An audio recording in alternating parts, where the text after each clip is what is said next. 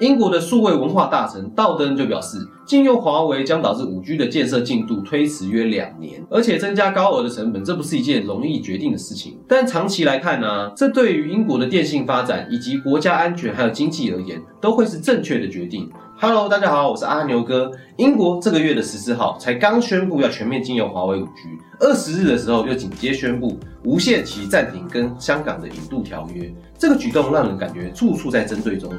而从美洲贸易战开始，英国就被逼得不得不在中国跟美国之间选边站。到了今年，中国的一连串政治形象问题，包含对新疆维吾尔族人的迫害、香港人权法治的限缩，甚至是出席对疫情的隐匿不报。都造成了英国政府甚至是人民对中国形象上的不良影响。根据民调显示，就有百分之八十三的英国民众对中国有负面的观感。十九日，英国外交大臣蓝韬文接受英国电视台访问的时候就说了，自己不会使用中英黄金时代来描述现在中英的关系，而这个词是在五年前中国国家主席习近平首次进行英国的国事访问的时候，被拿来大力宣扬中英合作关系进展的标语。其实，在今年一月的时候，英国首相强森就已经受到美国总统川普的大力拉拢，要求加入他围堵华为快乐小伙伴的行列。再加上英国内部也有多位国会议员提出，对于使用华为治安上的风险，可是考量到替换华为会造成经济成本的增加，还有五 G 工程建设的延宕，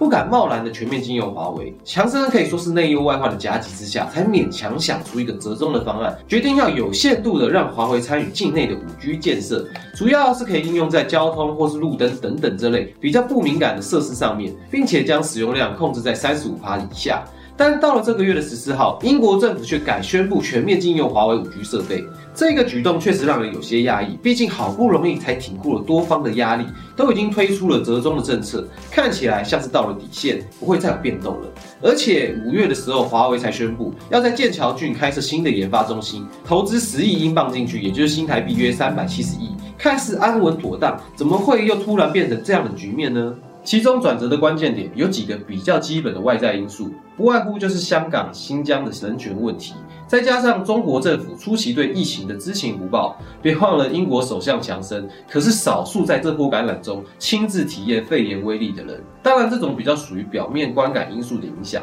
实在很难说服人。一个保守派的首相会因此而牺牲国家经济的发展前途，所以就推测，另外关键的内部因素，则是川普的强烈安利，再加上美国制裁华为，无法使用美制的晶片，只能使用中国制品取代，这也让英国政府对于使用华为设备的治安。疑虑更上一层楼。总结来说，外在表面的因素造就了对中国的不信任，内部更深层的考量，一方面是国安的问题，另一方面则是想要谨慎慎选自己的经济盟友。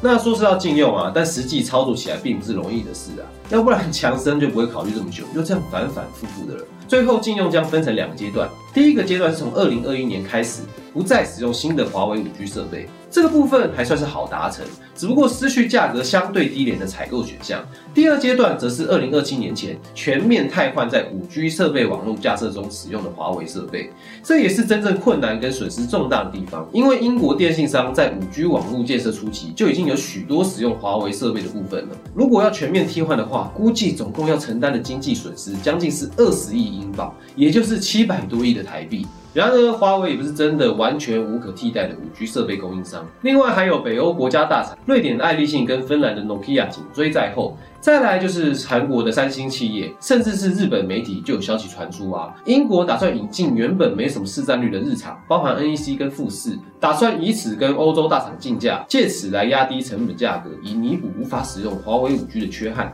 英国的数位文化大臣道登就表示，禁用华为将导致五 G 的建设进度推迟约两年，而且增加高额的成本，这不是一件容易决定的事情。但长期来看呢，这对于英国的电信发展以及国家安全还有经济而言，都会是正确的决定。道登的这番话是很重的，要知道，没有国家领导会拿自己国家的经济前途来开玩笑，会下这个决定，求的就是更加安稳且有序的发展。在宣布全面禁用华为之后啊，才隔一个礼拜不到的时间，英国政府又紧接着宣布暂停香港引渡条约。二十日，外交大臣蓝涛文在下议院发言的时候就表示，这是对港区国安法的必要及适当回应。而中方外交部发言人则回应，英方近来有关涉港的错误言论跟举措。罔顾港区国安法有助一国两制行稳致远的基本事实。这听起来有些老口哦，但总之就是中方不爽啦。认为英国这是在干涉内政。不过要以这样的角度来看的话，英国政府暂停将自己国家内部犯下罪行的人引渡到香港，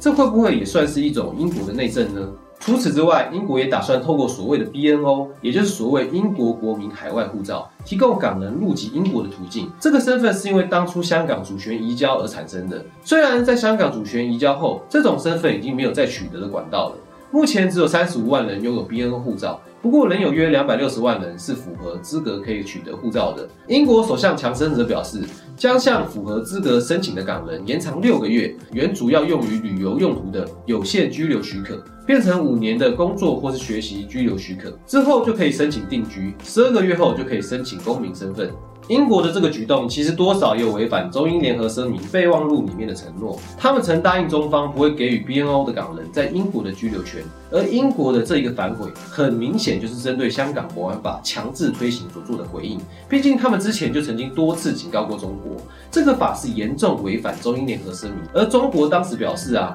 中英联合声明是历史文件，不具备现实的意义。那么现在英国所做的，其实也只不过就是顺应这个历史。做出他们认为觉得更适合的现实考量。对于英国全面禁用华为一事啊，中国外交部发言人华春莹就曾这样说：“这不是一家企业或是一个产业的问题，而是英方不计代价将商业跟技术的问题高度政治化的问题。”这句话听起来有点复杂，不过套用现在台湾流行的 slogan，就是可不可以政治归政治，经济归经济的问题。但我们退一步来看呢，当一切都以商业作为考量，那最基本讲究的就是信赖了。没有诚信的店家是做不久的。如果他过去曾经有违背承诺的经验，那又如何知道未来他会不会再次出尔反尔呢？香港一事显现出的不仅是中国不是个人权法治的国家，它令国际社会担忧的是，我们要如何去信赖中国政府，不会因为自己的不开心，不会因为所谓中国式特色的处事方针，又再次违背曾经的承诺。就算把话说的丑一点，假设世界各国政府里面的每一个官员真的都只关心自己的利益，而完全不在乎香港、新疆或是中国人民的人权状况，也就是完全不关心所谓中国的内政的前提下，对于中国政府，他们仍然是不信任的。那么反过来想啊，正是因为世界各国都想要接纳中国作为一员，他们更会关心的是中国能否作为国际社会中值得信赖的一员。最后啊，我们想邀请大家一起来思考几个问题。一，你觉得英国禁用华为一事是否会引发骨牌效应呢？连带其他国家也做出对中国相关的抵制。